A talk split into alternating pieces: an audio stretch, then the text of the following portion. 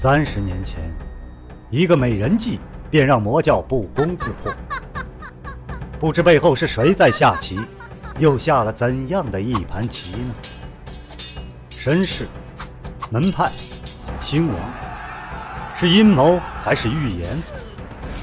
当命运之海向自己奔流而来，又当如何抉择呢？敬请收听长篇奇幻武侠小说《命天录》，原著娄烨雪，演播青莲。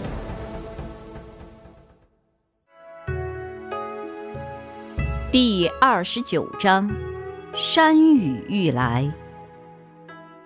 柳庄。密室之门缓缓移开，柳自和一脸凝重，萧令海沉默作伴。两人踏入这黑暗之中，身后的密室之门缓缓关闭，恢复为一堵砖墙。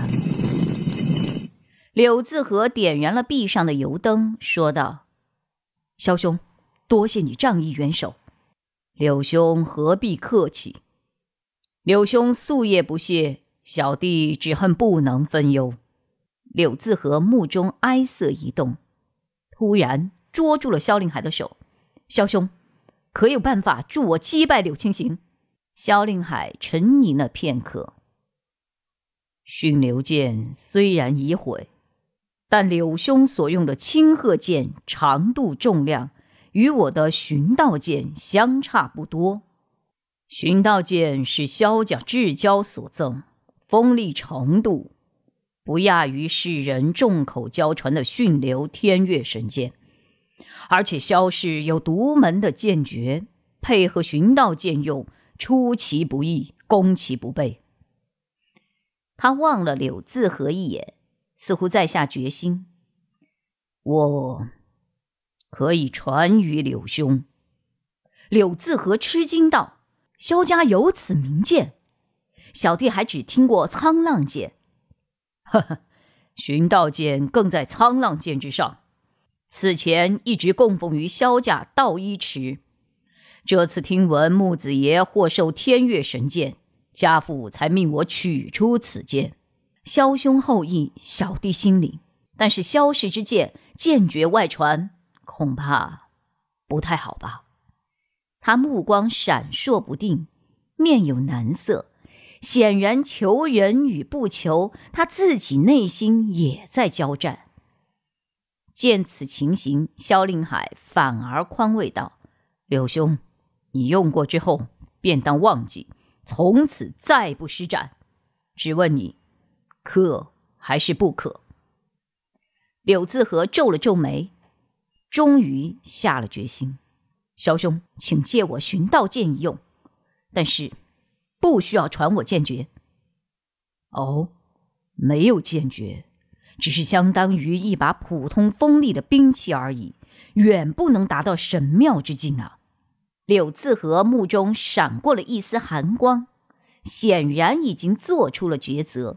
他望着萧令海，沉沉道：“萧兄，世人皆以为我一时冲动才挑战柳青行。”然而，我心里非常明白，我是柳家的族长，当替柳家清理门户，所以，我必须用柳家的功夫来击败柳家的这个败类。萧林海注目柳自和，点了点头：“我明白了。”他也是名门世子，萧家未来的族长，确实能够理解柳自和的苦衷。柳自和继续说道。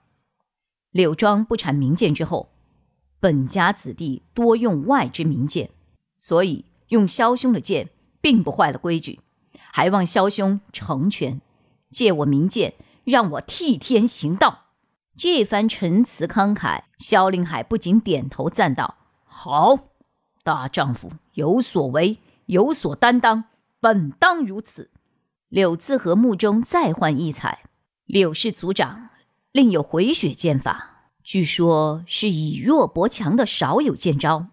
然而先父说我年少轻狂，吃的苦头太少，告诉我剑法过刚少柔，火候太差，所以还希望萧兄这几日能陪我练习，让我能够领悟所短之处。没有问题。柳自和的声音突然变得哽咽。家父对柳青行心存善念，不曾用明剑明招，却被突下狠手，才落此结局。萧令海握住了他的手，柳兄莫要哀伤，动摇了心气。这几日好好保重身体，能分出去的事项多分一些给别人，专心在剑上才是。萧兄。借宝剑一用，密室本来陈列着数柄剑，二人各自提剑在手，复然交接。就见萧令海掌中之剑直接为寻道剑所断。好剑！柳自和面露喜色，随即将寻道剑入鞘，放在了台上。这台上本来一直供着驯流剑的碎片，颇有剑总之意。柳自和每每见之伤心，不想今日又有另一把绝世名剑在他的身边大放异彩。既然重点是在招式，那我们先用普通剑吧。好，柳自和有名剑在手，顿然豪气大生。然而柳自和白天主事，晚上守灵，分身乏术，两人只能见缝插针的练习剑法。指望三日成服之期到，才能多的时间练习罢了。这日比较之时，萧令海对柳自和道：“柳兄，方才那招青云蔽月给我的压力从七分到十分不等。其实第三次使出来的时候，我感到的压力最大。你可还记得使这一剑时那个时候的情形是怎样的吗？”萧令海用的便是复线之法，帮助柳自和修正姿态力道的细微之处。柳自和道：“那时萧兄剑上的力道突增，我急于脱困，这一剑本该全力格挡，却心生一念，放软了身段，改七分格挡，三分牵引，总算是勉强避开。难道萧兄反而觉得有压力？不错。”小弟只觉得一剑落到了准头不算，手里的长剑还被吸着了一般，剑势也跟着顺势倾了过去。急忙中，我使出了萧家的长河水势，才化解了这股奇怪的吸力。萧家的长河水势本是泄力化劲的名招，向来只会在以弱搏强的时候使用，而萧令海的功力是在自己之上的。能够逼出此招，柳自和忍不住暗自惊喜。然而重复了一次又一次之后，柳自和依然不免灰心。萧兄，青云蔽月这一招，我还是领会不到。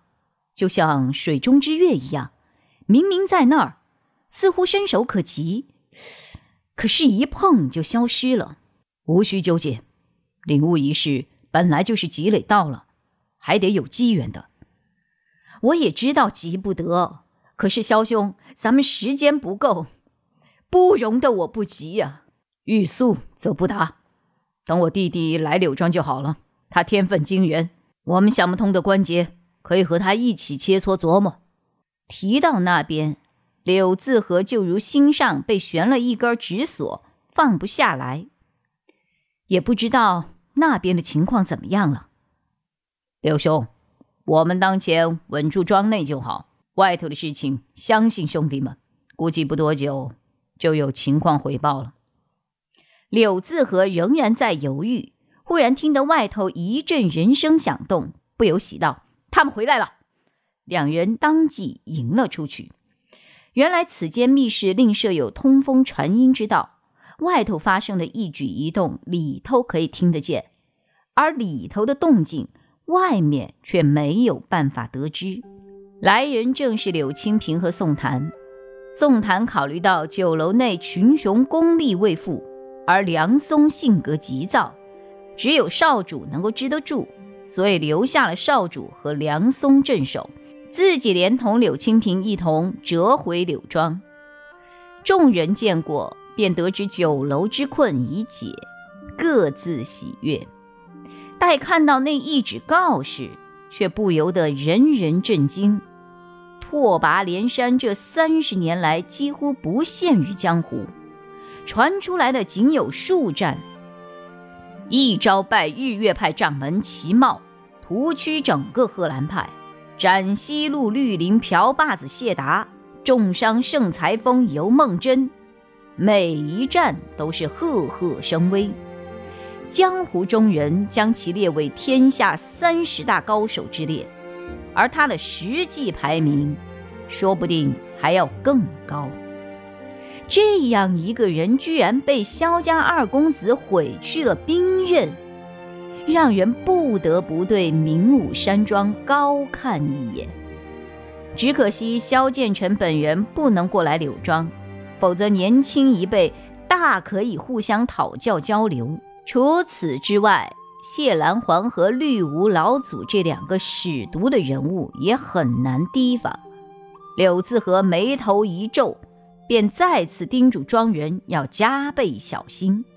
宋檀又提起萧建成的那位魔教朋友，解药匣子里面留有字条，看那流言之意，似乎圣才大会当日他也会到场，希望事有非敌。那样的话。胜算又多了两分。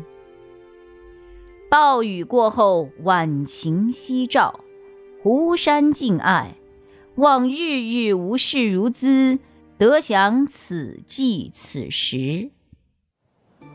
长篇小说《命天录》今天就为您播送到这里了，明天同一时间，敬请继续收听。